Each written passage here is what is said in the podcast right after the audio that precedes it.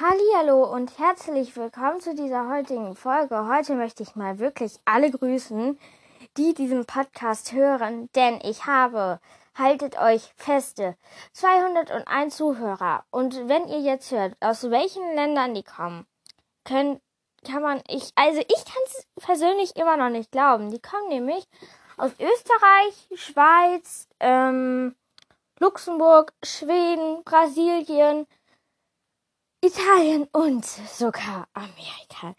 Das finde ich sowas von krass. Ich freue mich so, weil dieser Podcast scheint bei euch richtig gut anzukommen. Und zwar sind wir auch jetzt erst bei der neunten Folge.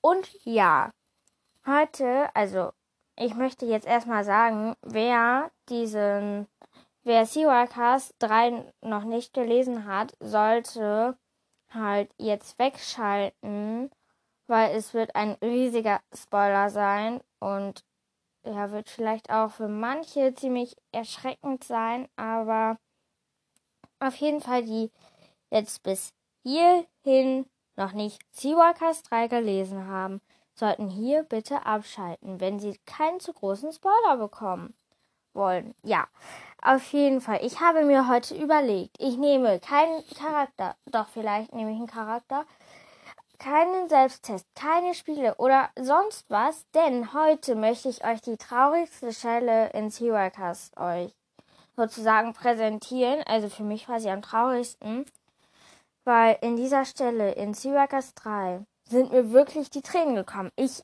war, das war richtig traurig, denn in Seawalkers 3 wird nämlich Noah in dem Kapitel, warte, ich muss es kurz raussuchen, und zwar in dem Kapitel, die tollste Trauerfeier des Universums, wird halt nur vermisst und er wird halt hinterher als tot erklärt, weil er einfach weg war, weil dieser Hurricane ist ja gekommen und Shari, Miss White, Tiago, Noah, Blue und noch Chris, meine ich, und Miss Alicia White, ähm, das ist halt die Lehrerin, ist halt, sind halt aufs Meer geflohen und haben dabei halt Noah verloren.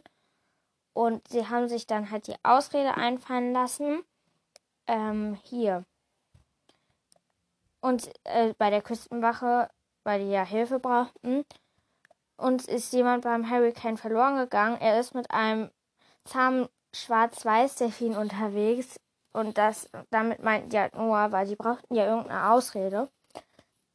Und alle, sogar Ella, sind Tränen gekommen bei dieser Verabschiedungsfeier sozusagen. Und ich war auch, mir sind die Tränen gekommen, wirklich. Ich war ziemlich also ich fand es ziemlich erschreckend, auch weil ich, ich dachte bis zur letzten Minute, er kommt doch noch. Aber nun ja. Aber das Coole ist, er ist einfach hinterher, hinter dem Bootsschuppen herbekommen. Ich habe mich so gefreut innerlich, dass der wieder aufgetaucht ist, weil das war echt, wenn der jetzt wirklich gestorben wäre, das wäre echt schlimm. Halt, weil selbst wenn Ella Tränen kommen, und das ist die fieseste von allen, dann muss es ja irgendwas bedeuten. Und fast alle haben ein nettes Wort sogar rausgekriegt. Und ja, das fand ich irgendwie schon überraschend, weil ich dachte, er kommt doch noch in der letzten Minute. Und dann ist er einfach doch noch gekommen. Boah, ich war so traurig, wirklich. Aber nun ja, heute überlege ich, welchen Charakter ich dran nehmen möchte.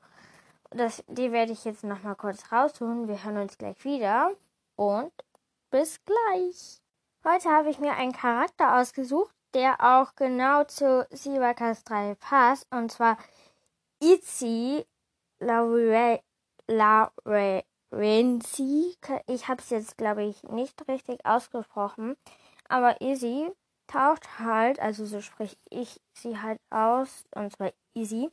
Ähm, ich finde, die passt halt zu Seawalkers 3, weil die ist da halt auch aufgetaucht. Von daher würde ich die jetzt auch nehmen, weil passt irgendwie dann ja. Und zwar ihr Alter ist 15 Jahre alt. Sie hat am 29. Februar Geburtstag. Sie ist ein Zibaka. Sie ist in ihrer Tiergestalt ein Schwalbenfisch. Sie kommt aus Kalifornien und geht in die Blue High. Vater ist unbekannt. Ähm, sie kommt in wilde Wellen und ein Riese des Meeres vor, weil sie ja halt auch erst in Chihuahuas wilde Wellen auftaucht. Izzy Leversons ist eine fliegende Fischwandlerin und Schülerin der Blue High. Aussehen. Izzy hat mittellange braune Haare und grüne Augen und hat sich bunte Perlen in die Haarstränge geflochten. Sie ist zierlich gebaut und 1,60 Meter groß, bewegt sich gar, grazil und trägt gerne weite bunte Kleider. Ich finde, Seawalkers sind generell ziemlich groß.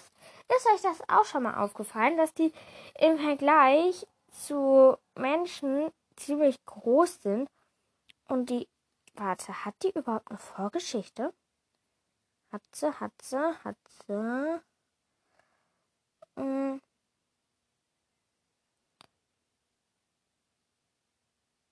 Und ihre ist auch unbekannt. Gucken.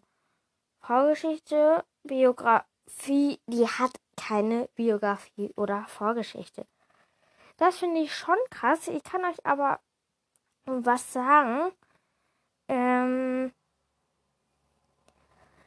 sie wurde halt, also sie hat von der Schule gehört. Also erstmal der Anfang. Sie ist gegen das Fenster der Blue High geklatscht, ist ein CYK und seitdem ist sie halt auch an der Blue High. Also ja, ich habe aber noch ein Zitat von ihr. Warte. Also, Chris über Izzy. Izzy ist in Ordnung. Das wissen wir doch alle längst. Warte, ich habe zwei Wörter vertauscht. Izzy ist in Ordnung. Das wissen wir doch längst alle. Ja, wissenswertes. Die Idee zu Izzy stammt von der Autorin Isabel Aberdi. Keine Ahnung, ob ich das jetzt richtig ausgesprochen habe. Ja, und das ist easy halt gewesen. Diese Folge ist relativ kurz. Und ja, ich kann euch aber auch noch ein paar Details zu Seawalkers wilde Wellen sagen. Warte. Die, die Seawalkers 3 gelesen haben, haben ja jetzt vorhin nicht weggeschaltet. Von daher gehe ich davon aus, dass ihr wisst, worum es geht. Ich kann aber noch mal den Klappentext vorlesen.